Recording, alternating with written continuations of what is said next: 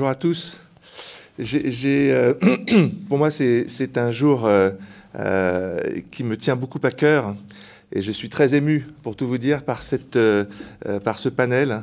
Et donc, comme je suis justement assez ému de présenter ce livre sur lequel j'ai travaillé pendant deux ans et qui représente en fait 25 ans d'engagement dans les questions, sur ces questions des écuméniques et philosophiques, j'ai préparé un texte, pardonnez-moi de, le lire, mais ça me permettra de tenir dans les, dans les délais. Alors d'abord, je tiens à dire que c'est un honneur et une joie pour moi euh, de présenter ce livre, Essai de métaphysique œcuménique au Collège des Bernardins, aux côtés de Jean-Baptiste Arnaud, mon collègue théologien et ami au département de recherche politique et religion du Collège des Bernardins, mais aussi de Franck Damour, mon ami historien avec qui je discute de la philosophie religieuse, de Nicolas Berdiaïev, de Olivier Clément, depuis plusieurs décennies maintenant, et de Dany Robert Dufour, l'un des fondateurs avec Alain Caillé du mouvement convivialiste, un philosophe dont j'admire beaucoup la pensée, même si nous avons des points de départ très différents. Mais c'est justement tout l'intérêt, je pense, de ce type de rencontre que de pouvoir dialoguer, afin, je l'espère, de pouvoir converger. C'est d'autant plus intéressant dans le cadre de cette journée d'études consacrée à la philosophie religieuse. En effet, il est urgent de sortir de la schizophrénie actuelle de l'université, qui consiste à séparer les deux sphères de la croyance et de la rationalité. Kant lui-même, dans le conflit des facultés en 1798, s'opposait à un tel partage. Lui, le philosophe de la raison pure, expliquait à la fin de sa vie qu'il était aussi un croyant luthérien qui aimerait bien pouvoir discuter avec les théologiens. Et, je suis frappé par ce livre où euh, euh, il y a à la fois une discussion philosophique sur le rapport entre philosophie et, théologie, mais aussi euh, œcuménique sur le rapport des différents courants du piétisme et la quête d'une Église universelle, comme il le dit. Le malheur fut qu'à son époque, la rationalité théologique était entièrement dépendante du pouvoir politique. Aujourd'hui, nous n'en sommes plus là. Au contraire, on voit combien la rationalité théologique et la rationalité philosophique ont des choses à se dire, au même titre que la foi catholique a compris qu'elle pouvait s'enrichir au contact de la foi protestante et orthodoxe. D'où l'intérêt pour moi de penser aujourd'hui les bases d'une métaphysique œcuménique. Alors il n'est pas facile de résumer en quelques mots ce qu'est la, la, métaphysique œcuménique. C'est la raison pour laquelle cette trilogie en un seul volume qui présente les principes, l'histoire et les pratiques de la science écuménique, fait plus de 800 pages.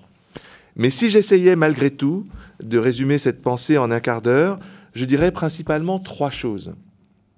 Premièrement, l'œcuménisme n'est pas ce que l'on croit généralement. Il ne concerne pas uniquement le mouvement de rapprochement des églises et ne se limite pas à la connaissance de leur division et de leur réconciliation. La métaphysique œcuménique est une vision du monde globale qui cherche à comprendre tout le réel et à y participer. Le tout le réel, c'est justement ça, l'œil couméné. C'est pourquoi elle invite d'abord à une réforme de l'ecclésiologie moderne. Premier point. On réduit cette vision du monde au mouvement d'unité entre les confessions chrétiennes, depuis grosso modo la conférence d'Édimbourg en 1910, en 1910 l'appel du patriarche de Constantinople en 1920, le Concile Vatican II en 1964. Dans tous les cas, le mouvement écuménique consistait à penser l'unité dans la diversité des institutions ecclésiales. C'était un mouvement interconfessionnel qui ne se satisfaisait pas des barrières factices imposées par le pouvoir politique depuis le XVIIe siècle et qui gênaient tellement Kant, cuius regio, eius religio, tel prince, telle religion. Mais en réalité, la conscience œcuménique de l'humanité est plus ancienne que la conscience œcuménique des églises chrétiennes. Hérodote parlait déjà au 5e siècle avant Jésus-Christ de l'oïkouméné comme de la terre habitée, un sens qu'on retrouve aujourd'hui chez les écologistes. La chokma juive s'adressait à tous les fils d'Adam. Et l'historien gréco-romain Polybe comprenait quant à lui l'oïkouméné de façon politique, comme un espace de civilisation les chrétiens ont changé la donne en imaginant que cet espace de civilisation était encore à venir, puisque l'auteur de l'Épître aux Hébreux annonçait l'oïkouméné qui vient, c'est-à-dire le royaume de Dieu sur la terre. Le cinquième sens de l'œcuménisme qu'avait bien compris euh, Wissertruft, le premier secrétaire général du Conseil écuménique des Églises, c'est celui d'un niveau d'universalité tel que dans la foi raison, le discours de la raison est en mesure de s'accorder avec celui de la croyance. À force de dialoguer depuis plus d'un siècle, les chrétiens ont compris que ce qui les unissait était plus important que ce qui les divise, ce qui leur permet d'aller en toute confiance dialoguer avec toutes les traditions religieuses et convictionnelles. Mais surtout, leur foi-raison retrouvée, malgré des divergences conceptuelles ou des blessures historiques, a eu un impact direct sur leur épistémologie, sur leur vision du monde, par exemple sur leur représentation du réel en physique quantique ou sur les voies pour construire la paix en Irlande du Nord. La foi n'est pas quelque chose d'opposé à la raison. Pour la tradition chrétienne, elle est, je cite l'Épître aux Hébreux, la garantie des biens que l'on espère, la preuve des réalités que l'on ne voit pas. Cette redécouverte de la foi comme l'association possible de la croyance et de la raison a bien entendu des conséquences déterminantes pour l'histoire de l'ecclésiologie, mais aussi pour l'histoire de la philosophie. Alors, pour l'histoire de l'ecclésiologie, les églises doivent comprendre aujourd'hui, d'un côté, qu'elles sont elles-mêmes traversées de courants contradictoires qui remettent en cause leur cohésion, comme on peut le constater au sein des églises orthodoxes aujourd'hui, du fait de représentations différentes de ce qu'est l'Église, arche du salut, corps du Christ, maison du Père, temple de l'Esprit Saint. Mais elles doivent aussi redécouvrir d'un autre côté le caractère mystique de l'Église comme épouse de l'agneau, pouvant s'unir à Dieu dans l'histoire, comme le montre le livre de l'Apocalypse. Les églises ne se comprennent plus dans cette logique œcuménique comme le peuple de Dieu marchant dans l'histoire comme dans un couloir vide. Elles accèdent à un nouveau niveau de conscience. Elles deviennent capables d'associer le pôle de la liturgie au pôle du témoignage, le pôle du service au pôle de la communion. Les églises ne sont plus alors dans un jeu compétitif de captation des âmes. Elles œuvrent ensemble à la transfiguration du monde. Elles deviennent un hôpital de campagne ambulant, comme dit le pape François.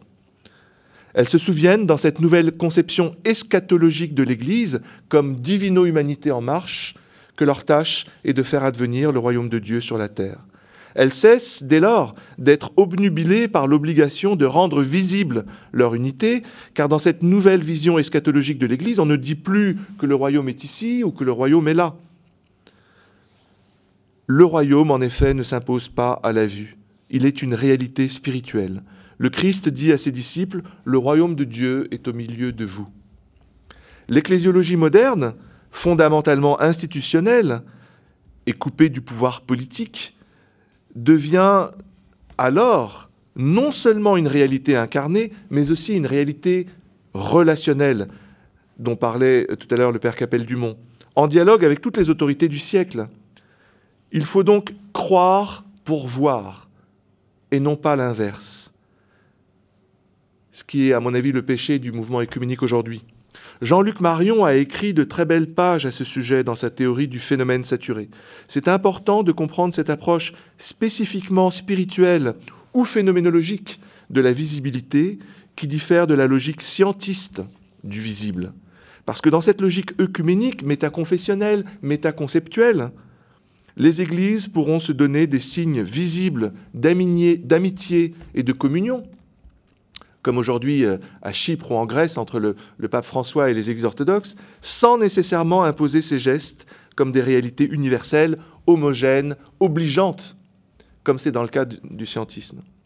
La métaphysique œcuménique a donc comme avantage de sortir les églises de l'actuel hiver œcuménique. De fait, depuis 20 ans, peu de progrès ont été faits en matière de rapprochement interinstitutionnel. À l'inverse, on observe que ces églises, qui se comprennent comme des confessions universelles, sont de plus en plus fragilisées par une quantité de processus, à commencer par les processus de sécularisation et de, globalisation.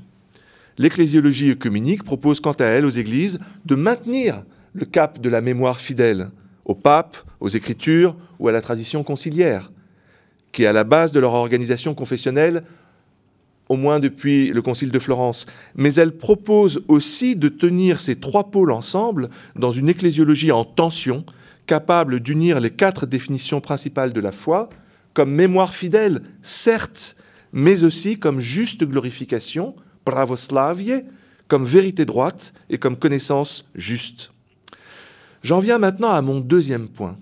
La métaphysique comprise comme la science qui articule en un même discours les représentations que les hommes se font de la nature, de Dieu et d'eux-mêmes en tant qu'ils pensent, peut être réhabilitée grâce à une conception plus universelle et plus personnaliste de la vérité, plus relationnelle de la vérité. On sait que depuis Heidegger, la métaphysique moderne est devenue persona non grata en raison de la métaphysique ontothéologique moderne qui a arraisonné notre représentation de Dieu à notre compréhension de l'être et vice-versa. Même des philosophes chrétiens comme Jean-Luc Marion refusent de penser Dieu avec l'être. Ils n'osent pas non plus admettre qu'ils cherchent à penser le réel en unissant, leurs convictions les plus intimes avec leur travail de réduction du réel aux phénomènes conceptualisables. Mais les penseurs religieux russes du XXe siècle, comme Nicolas Berdiaïev, Serge Bulgakov ou Léon Chestov, ont été parmi les premiers à comprendre qu'il était possible de comprendre l'universel comme une réalité à la fois symbolique et personnelle. Ils dépassaient de la sorte la fameuse querelle des universaux qui obligeait de concevoir l'universel sous le mode du général et donc du conceptuel ou du nominal. Ces penseurs russes connaissaient très bien la pensée allemande, de Kant à Marx. Ils comprenaient avec Nietzsche que la métaphysique moderne, qui séparait le domaine du pourquoi, réservé à la métaphysique spéciale, du domaine du comment, réservé à la métaphysique générale, était absurde. Il reconnaissait avec Heidegger que la pensée rationaliste occidentale avait enfermé l'être dans des concepts objectivement, objectivants, et qu'il s'agissait désormais d'en retrouver toute la profondeur et toute la liberté. Leur coup de génie a été de développer chacun à leur façon une philosophie du jugement ternaire, qui s'exprime universellement par la langue de façon ternaire, comme l'a très bien montré Danny Robert Dufour dans un livre absolument fantastique. Sujet, verbe, prédicat. Cette intelligence humaine est réellement capable de Dieu, capax Dei, car elle permet de penser le monde de façon grammaticale, selon une logique trine que reprend également euh, Jean-Marc Ferry. Mais comment comprendre cette capacité créatrice de l'être humain de sortir sans cesse de soi-même pour comprendre le monde? Pour les penseurs religieux russes, il convient d'associer la logique du sujet comme personne, la logique du verbe comme sagesse, enfin la logique du prédicat comme conscience de soi. Cette vision du monde a eu pour grand mérite de renouveler la métaphysique et a eu une grande influence tant sur le mouvement personnaliste français, euh, dont parlait Michel Fourcade, que sur la pensée postmoderne qui va de Michel Foucault à Jacques Derrida, comme l'a montré Ramona Fotiade. Chestov en particulier a montré en quoi la pensée rationnelle était depuis Aristote fondée sur les principes d'identité, de non-contradiction et du tiers exclu. Cela signifiait que toute réalité était égale à elle-même, qu'on ne pouvait pas dire une chose et son contraire, et qu'il n'existait pas de troisième terme qui soit à la fois A et non A. La pensée rationnelle binaire, fondée sur ces principes, s'appuyait donc pour comprendre le monde sur l'adéquation de la chose et de l'intellect. Et elle définissait la preuve comme l'explication d'un phénomène par sa répétition universalisable. Mais c'est une vision du monde dont les différentes traditions religieuses d'Orient et d'Occident disent qu'elle est une forme de naïveté par rapport à une organisation non duelle du réel. L'homme, qui dispose pourtant d'une dignité infinie, doit, dans cette conception rationaliste, se soumettre à l'ordre et à l'apparence que les phénomènes veulent bien donner d'eux-mêmes. C'est selon Chestov une forme de passivité qui conduit au fatalisme ou à la guerre. Cette forme de pensée aboutit au jugement a priori qui oblige à comprendre tout le réel comme une chose abstraite et uniforme. Elle interdit par conséquent de penser la vérité comme le fruit d'une expérience personnelle. Le malheur a été que ces trois penseurs, Berdiaïev, Bulgakov et Chestov, tout en s'appréciant beaucoup, n'ont pas réussi à trouver un discours commun et complémentaire. L'originalité principale, je crois, de mon livre est de montrer que la métaphysique, lorsqu'elle se définit comme écuménique, est en mesure de tenir ensemble le personnalisme de Berdiaïev, la sociologie de Bulgakov et la pensée transdisciplinaire du tiers inclus de Chestov. La métaphysique pour Aristote devait être catelou, selon le tout. Elle devait être capable de prendre la chose en son entier. La métaphysique, lorsqu'elle redécouvre ses sources spirituelles de façon personnaliste, sapientielle, et ternaire, devient justement pleinement œcuménique. Au même titre que l'ecclésiologie catholique a plusieurs niveaux de sens, comme l'a bien montré le cardinal Dulce, et qu'elle s'est résolue depuis Vatican II à concevoir son universalité sur un mode œcuménique, il en est de même pour la métaphysique, qui ne peut plus être pleinement universelle qu'à condition d'être œcuménique comme je l'ai défini. Cette approche permet, en outre, de réconcilier quatre compréhensions majeures de la vérité dans l'histoire de la philosophie. Si on a bien cette approche métaphysique en tension, la vérité comme correspondance entre la chose et l'intellect, Aristote, certes, mais aussi la vérité comme fidélité à une promesse, Augustin, qui reprend le émet hébreu, la vérité comme cohérence entre ce que l'on dit et ce que l'on fait, de Kant à Recher, enfin la vérité comme consensus entre les membres d'une communauté chez Peirce. Cette conception existentielle et en tension de la vérité s'oppose en ce sens à la vision volontariste de la vérité qui ne la conçoit plus que de façon technocentrique, comme ce qui fonctionne par rapport à ce qui est chez Bacon, vision qui aboutit à l'utopie transhumaniste, comme l'a très bien montré Franck Damour. On peut imaginer toutes les conséquences épistémologiques d'une telle métaphysique en tension. C'est pourquoi je consacre la troisième partie de mon livre à cette nouvelle épistémologie ouverte à l'esprit, à la fois personnaliste, sapientielle et ternaire, capable d'ouvrir de nouvelles voies de convergence entre les pensées théocentriques occidentales et les, et les pensées cosmocentriques de l'Orient. J'ai choisi en particulier d'illustrer cette nouvelle épistémologie avec les exemples de la science de la construction de la paix, de la communication, de l'écologie, de l'économie, etc. Mais il y a un troisième aspect qui me tient particulièrement à cœur, dans la mesure où ma formation de base est historique. C'est de proposer un nouveau récit œcuménique de la conscience occidentale, ce qui fait l'objet de la deuxième partie de mon livre, puisqu'on comprend bien, avec cette nouvelle métaphysique, que l'histoire de la conscience est déterminante pour tenir ensemble, comme le disait Rabelais, la science et la conscience. Je présente un certain nombre de tentatives qui ont été faites dans le passé, de Mircea Eliade à Pierre Théard de Chardin, pour faire le récit de cette conscience universelle, à la fois cosmique, humaine et divine. Et je m'appuie sur un certain nombre de penseurs contemporains euh, qui développent ça sur un, plan, sur un plan scientifique, comme euh, Rupert Sheldrake en particulier. Mais je m'attarde plus particulièrement sur les deux récits les plus récents de John Milbank et de Charles, Taylor. Pour le premier, théologien britannique anglican, l'histoire de la conscience occidentale est en crise parce que depuis Duns Scott, elle a cessé d'être en mesure de penser l'histoire du monde comme celle de la divino-humanité. Aussi, Milbank propose-t-il de, revenir à une orthodoxie radicale de la foi chrétienne.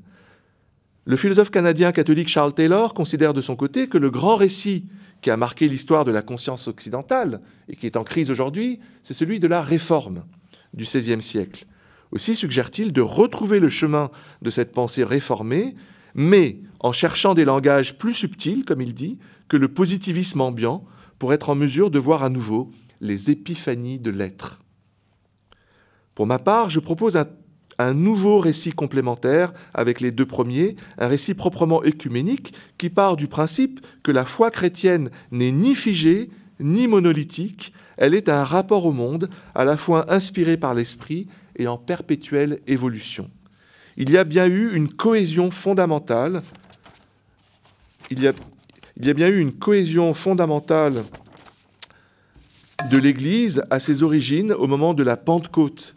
Mais en même temps, toute l'histoire de la conscience occidentale a été celle des divisions et des réconciliations qui se sont produites au sein de cette conscience chrétienne et par voie de conséquence au sein de la civilisation occidentale. C'est fort de cette troisième logique explicative du développement historique de la conscience occidentale, comme en perpétuelle tension écuménique entre identité et altérité, comme l'a montré Ricoeur, ou entre temporalité et éternité, comme l'a montré Lévinas, que j'en viens à expliquer le temps présent et que je m'attarde plus particulièrement à étudier la montée des courants radicaux aujourd'hui. Ma thèse est que dans le radicalisme montant qui nous environne depuis au moins 20 ans, il y a bien souvent des mouvements fondamentalistes et destructeurs, mais il y a aussi une volonté de remise en question d'une civilisation moderne, une civilisation déiste, individualiste et matérialiste qui en est venue à être, par bien des aspects, profondément perverse et fascinée par la technologie. Il me semble, pour conclure, que l'humanité globale ne parviendra à réussir sa transition spirituelle vers plus de justice, plus de paix, plus de respect de la création, mais aussi plus d'épanouissement, qu'à condition de prendre conscience de cette étape nouvelle à laquelle la civilisation planétaire parvient aujourd'hui, celle du choix à faire pour chacun d'entre nous entre la la civilisation du chaos et la civilisation de l'esprit. Merci pour votre attention. Euh, grand merci d'abord euh, pour euh, m'inviter ici, dans la mesure où, comme vous l'avez dit, nous ne venons pas des mêmes origines, des mêmes lieux. Et néanmoins, nous nous retrouvons ici. Et j'en suis fort ravi parce que je pense effectivement que dans le monde rempli de périls dans lequel nous vivons, la recherche d'une métaphysique œcuménique permettrait aux hommes de retrouver quelques principes pour essayer peut-être euh, de vivre ensemble plutôt que de euh, euh, s'engager dans ce que vous avez appelé le, chaos et qui pourrait ressembler à un suicide collectif de l'humanité. Alors je suis d'autant plus intéressé que c'est aussi ce que nous visons dans le mouvement que nous avons créé, notamment avec Alain Caillé, qui je crois va venir bientôt ici en janvier. Voilà, c'est ça, en janvier donc euh, un grand ami. Et ce mouvement s'appelle le convivialisme, que je vais essayer d'exposer rapidement, pour, euh, parce que je pense qu'il y a beaucoup de convergence entre ce que vous proposez et ce que nous essayons, nous visons. Euh, d'abord, le convivialisme, qu'est-ce que c'est? Ben, C'est un mouvement qui a été créé par 150 à 200 intellectuels français je dis intellectuel, c'est pas un mouvement politique, c'est pas un mouvement bon euh, qui a une visée pour agir directement sur le monde, mais qui se propose donc euh, un certain nombre, qui propose un certain nombre de, réflexions avec des gens qui viennent véritablement d'horizons extrêmement, euh, extrêmement divers. Euh, tant euh, du point de vue philosophique que du point de vue religieux que du point de vue euh, politique. Donc nous sommes, nous aussi, dans une forme d'œcuménisme. Et je pense que ce n'est pas un hasard. Alors le convivialisme se propose comme une philosophie politique ou un renouveau de, la philosophie politique, mais aussi comme une éthique qui s'inspire d'un certain nombre de principes. Vous savez que quand le monde s'engage vers euh, un destin qui pourrait être tout à fait chaotique, euh, c'est là qu'il est temps de réfléchir à refonder un certain nombre de principes. C'est arrivé au moment de la Seconde Guerre mondiale, quand un certain nombre de penseurs se sont retrouvés pour essayer de refonder le monde sur euh, ce qui lui avait manqué le plus pendant cette terrifiante guerre, qui avait vu une partie de l'humanité exterminer une autre partie de l'humanité, le principe de dignité, d'égale dignité des individus. Euh, j'ai un, une personne que j'apprécie beaucoup, un ami, qui était professeur au Collège de France et qui s'appelle Alain Suppiot, qui a écrit un très beau livre là-dessus, qui s'appelle L'esprit de Philadelphie, qui a servi à reconstruire, après le désastre de cette guerre, le monde occidental et ses grandes institutions, et nationales et internationales, sur ce principe de dignité. Et donc nous, nous sommes en train de euh, réfléchir à euh, quel principe il faudrait mettre euh, en jeu pour essayer de conjurer ce destin funeste dans lequel nous sommes apparemment engagés. Donc nous avons euh, construit cinq euh, principes, cinq principes qui sont tous euh, subordonnés à un impératif, comme on dirait dans la philosophie kantienne, impératif absolu de maîtrise, de l'ubris, de la démesure dans laquelle nous sommes partis. Je pense que vous allez en parler également, puisque la technique fait, fait partie aussi donc de cette démesure dans laquelle nous sommes malheureusement embarqués. Premier principe, principe de commune naturalité. Ce principe affirme que les humains ne vivent pas en extériorité par rapport à une nature dont ils devraient, notamment par la technique, se rendre maîtres et possesseurs, euh, comme le proposait Descartes euh, dans le discours de la méthode, la dernière, sixième dernière partie du discours de la méthode.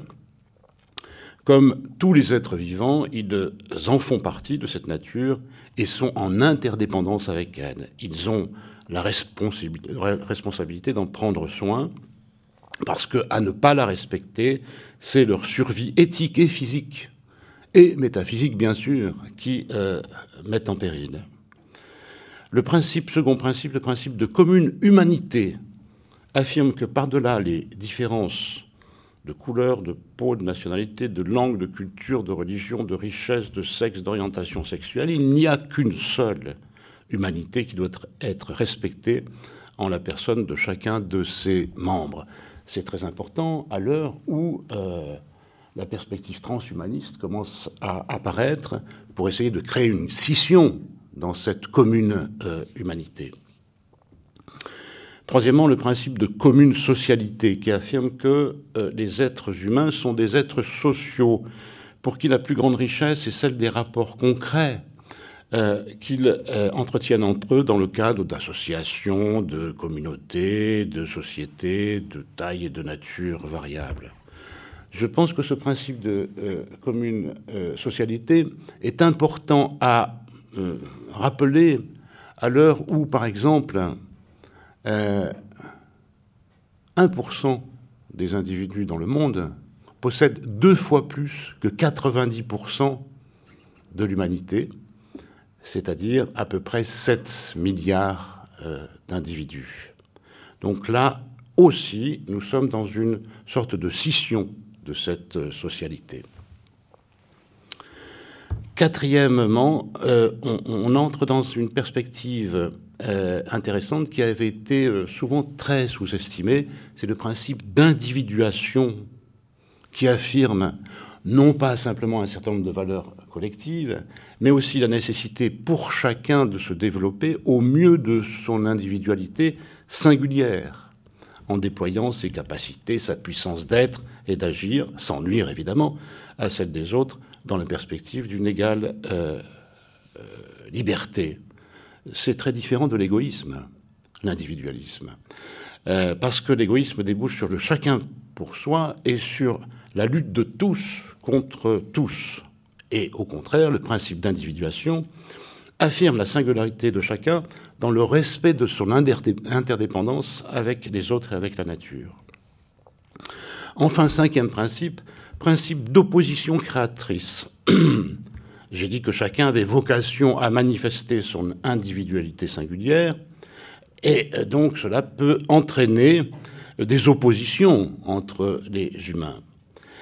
mais il ne leur est légitime de le faire qu'aussi longtemps que cela ne met pas en danger le cadre de commune humanité, de commune socialité, de commune naturalité qui rend la rivalité entre les hommes féconde et non pas destructrice.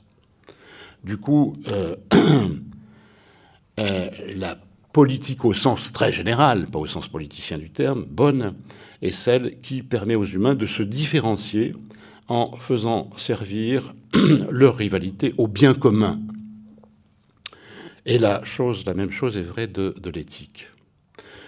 Donc, je disais que ces cinq principes sont soumis à une sorte de méta-principe, un, impératif de maîtrise, de l'ubris, de la démesure. La condition première pour que rivalité et émulation servent au bien commun est qu'elles pour le désir de toute puissance, à la démesure, à l'ubris, à ce que dans un petit livre j'ai appelé, en reprenant un terme grec, pléonexie. Pléonexie, c'est euh, comme pléon plus, comme dans le pléonasme, il y a un moins trop, un moins plus, et eken du verbe grec avoir. Donc la pléonexie euh, euh, vise à avoir plus que sa part, plus que les autres, toute la part. C'est ça aussi, donc, une des formes actuelles de la démesure. Ce principe donc de maîtrise de l'ubris traverse les cinq autres principes et doit servir en quelque sorte de, régulateur, de garde-fou au sens littéral du terme, puisque nous sommes peut-être entrés dans une forme de, folie collective.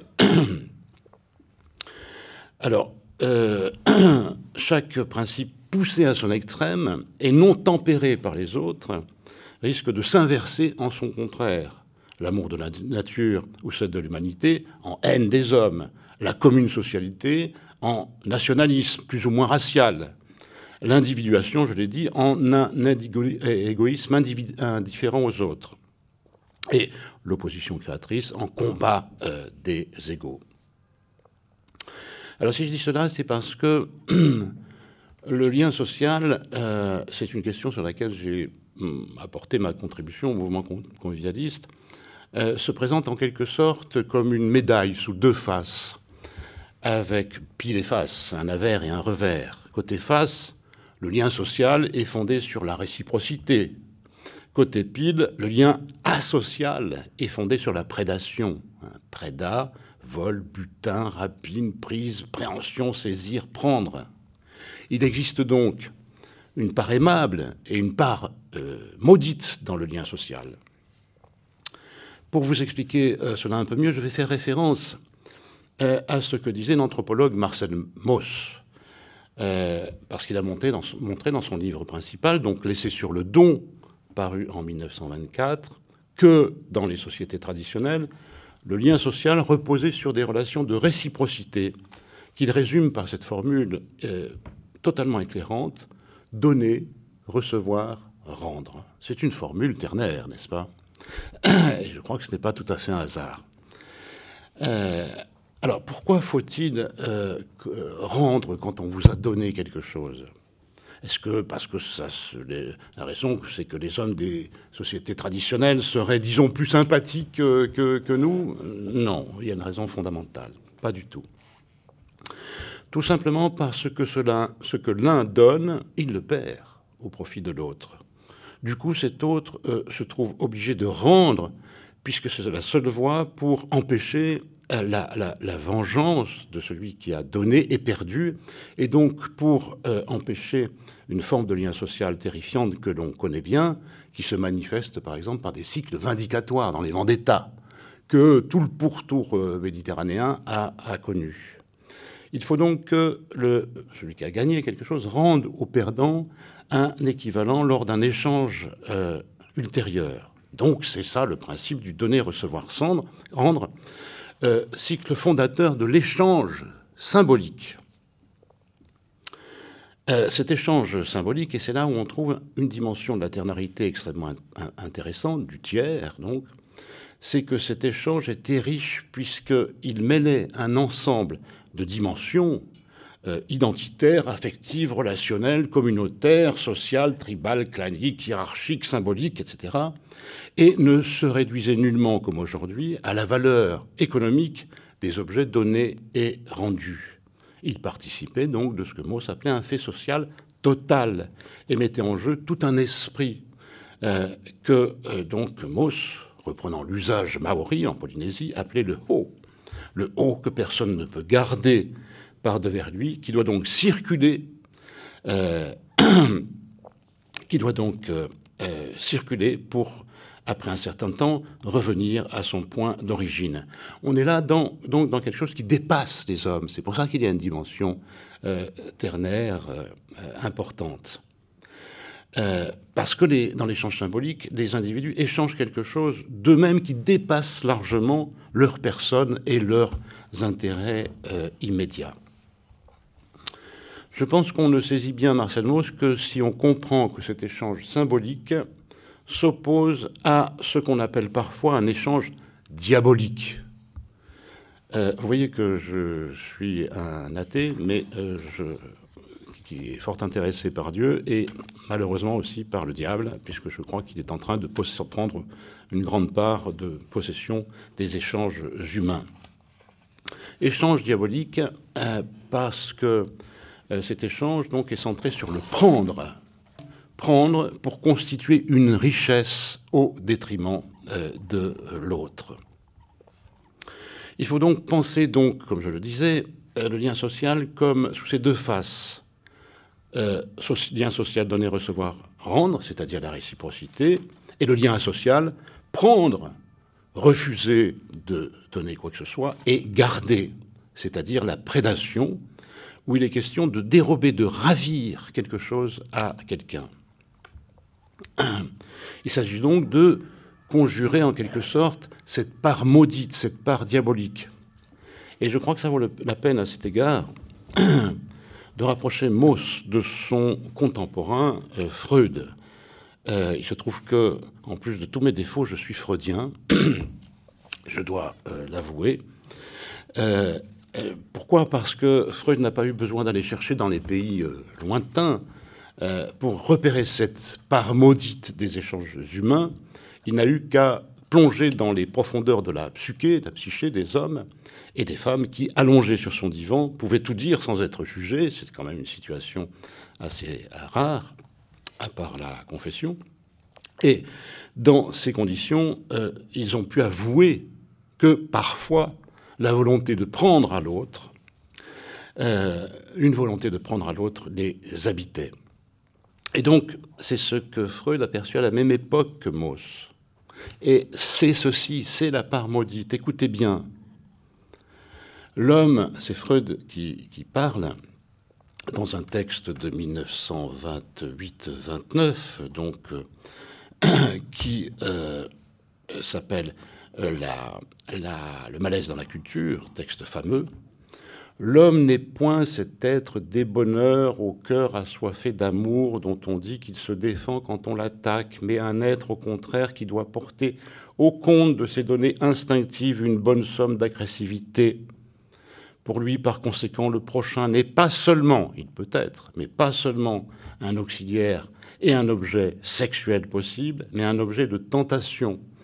L'homme est en effet tenté de satisfaire son besoin d'agression aux dépens de son prochain, d'exploiter son travail sans dédommagement, de l'utiliser sexuellement sans son consentement, question fort actuelle, de s'approprier ses biens, de l'humilier, de lui infliger des souffrances, de le martyriser, de le tuer.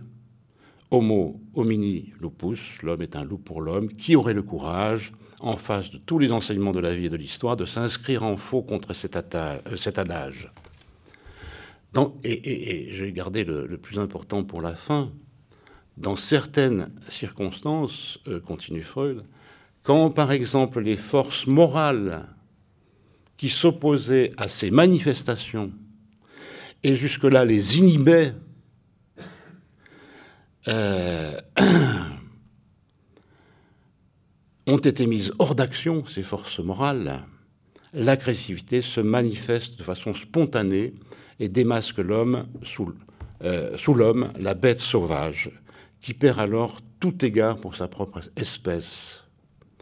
Voyez donc l'importance de considérer la question des forces morales qui peut inhiber, qui dépasse certaines pulsions humaines et qui peut inhiber ces pulsions, dans lesquelles, bien sûr, il peut se reconnaître ensuite pour avoir surmonté donc ces, pulsions. Alors, pour, euh, euh, j'aurais pu développer certains autres aspects. Euh, vous voyez qu'on est vraiment dans une pensée trinitaire. On est dans le de, donner, recevoir, rendre. J'aurais pu développer certains autres aspects, non pas simplement dans l'échange traditionnel des, objets, mais euh, dans le lieu dans lequel tous les humains spontanément se retrouvent, c'est-à-dire la parole. C'est notre propriété euh, spécifique d'être doué de parole. J'écris il y a maintenant 30 ans un livre qui s'appelle Les mystères de la Trinité. Vous voyez que pour un athée, c'est quand même pas, pas mal.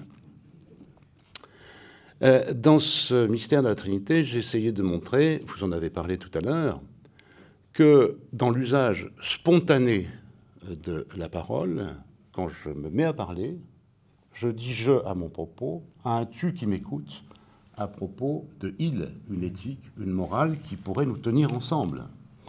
J'ouvre la bouche et nous sommes dans un espace spontanément trinitaire, avec ce tiers donc qui dépasse les échanges humains. Et on pourrait développer longuement donc cette, cette question. J'ai terminé, ou il me reste deux minutes? Deux minutes. Deux minutes, bon.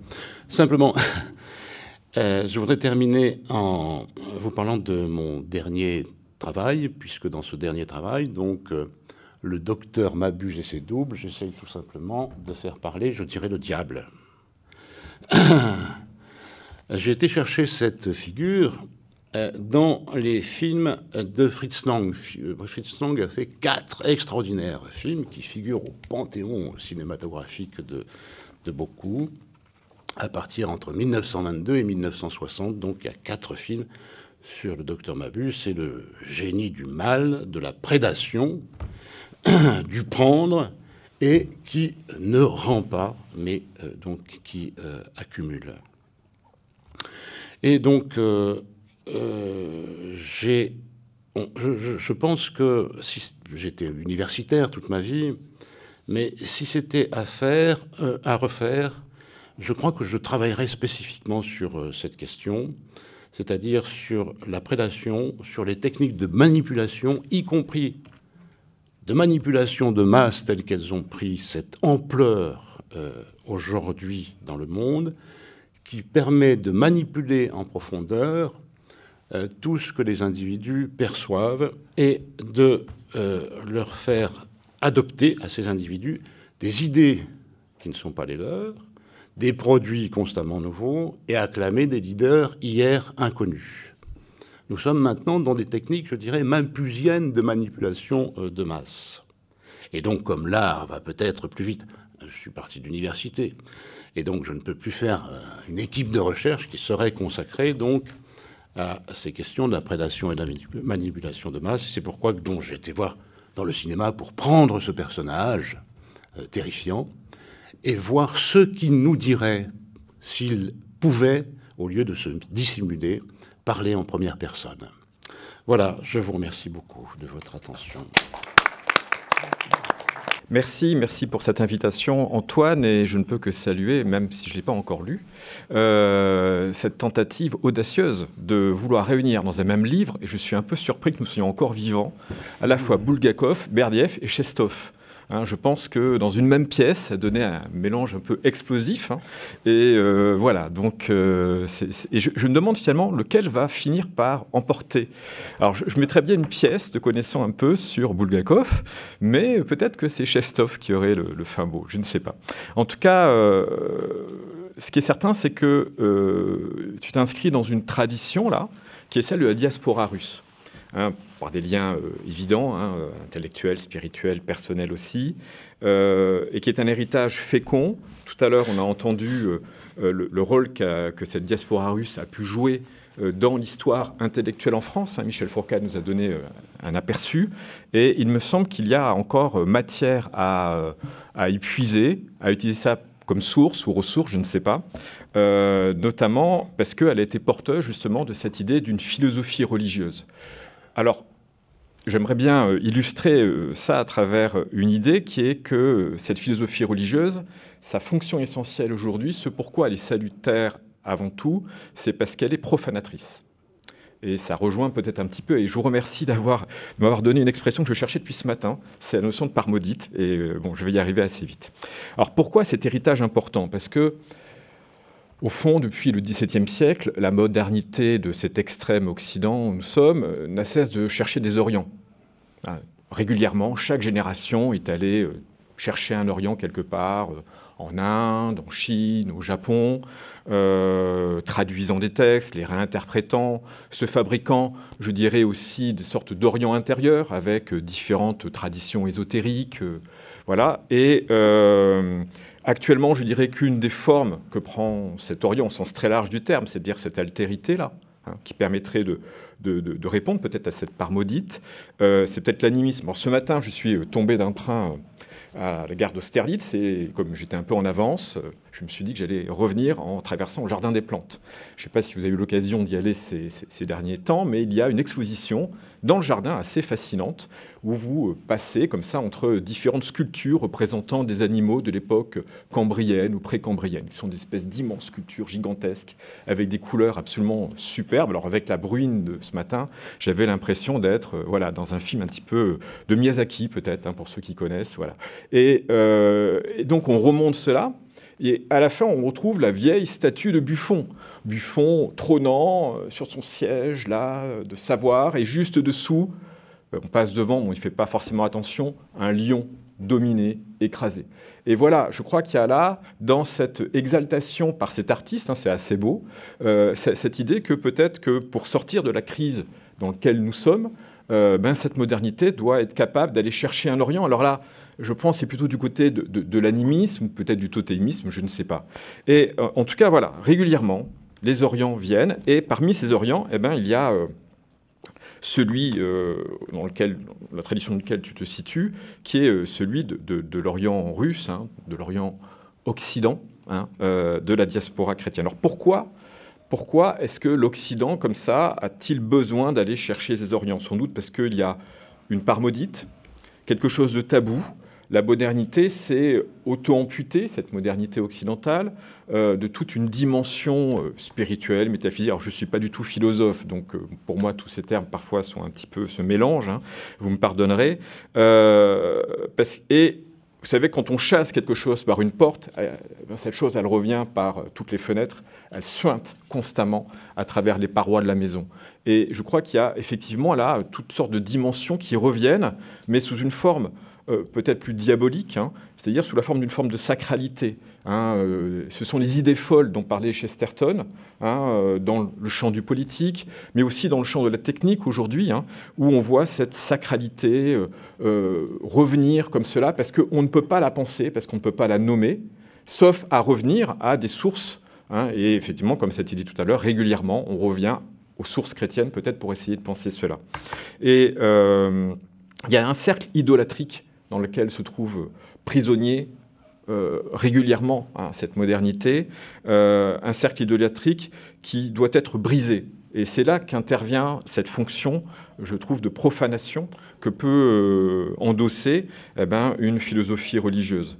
Lorsque le pasteur et anthropologue Maurice Lénard se rencontre euh, en Nouvelle-Calédonie, il y a une séance où ils sont en train de traduire les épîtres de Paul avec euh, ceux qu'il a formés, hein, et qui sont les, catéchistes avec lui, et moment, et donc on va dire la figure centrale hein, de, cette, petite équipe de traducteurs.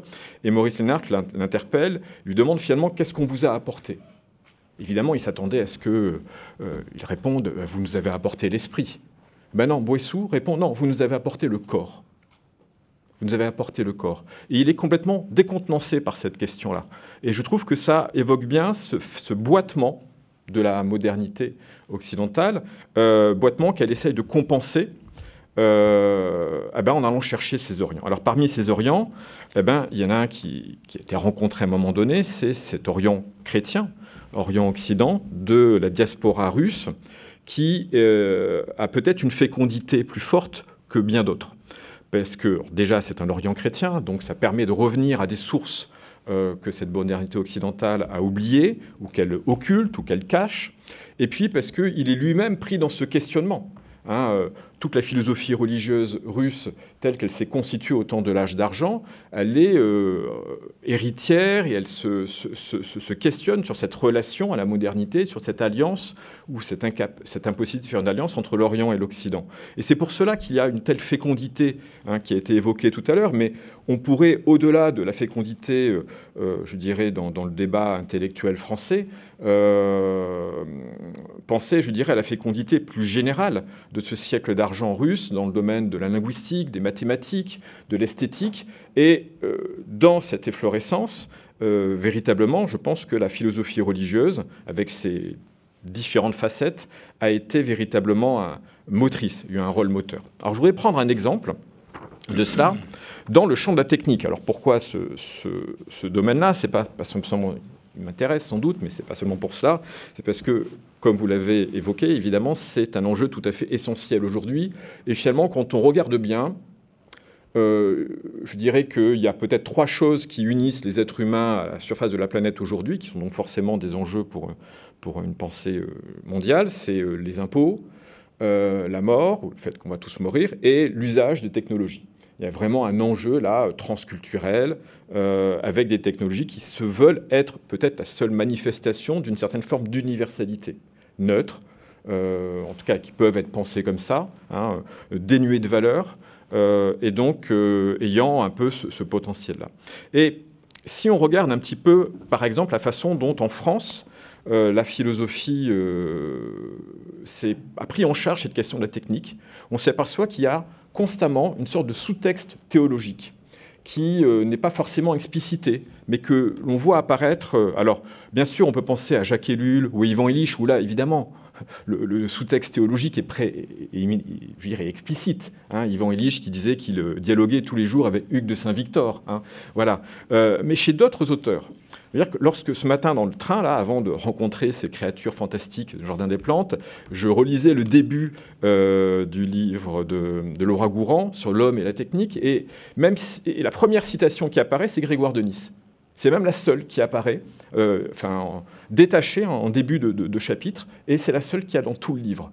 Et alors, il y a un sous-texte qui me semble évident, qui n'est pas explicite. Alors, je ne suis pas du tout spécialiste de Laura Gourand, je ne sais pas s'il y a euh, un manuscrit caché quelque part qui nous révélerait ça, mais il me semble qu'il y a vraiment quelque chose de très fort. Euh, mais voilà, il me semble qu'il y a là ce dont on a besoin aujourd'hui, c'est comme antidote par rapport à ce tabou euh, que l'Occident euh, se, génère lui-même, hein, euh, eh ben c'est d'une philosophie qui soit capable d'aller chercher dans les traditions religieuses, alors en l'occurrence le christianisme, mais peut-être faut-il voir ailleurs, je ne sais pas, eh ben, la moyen de sortir de nos cercles idolâtriques, de les briser et de défaire nos idoles d'aujourd'hui, de les profaner. Merci.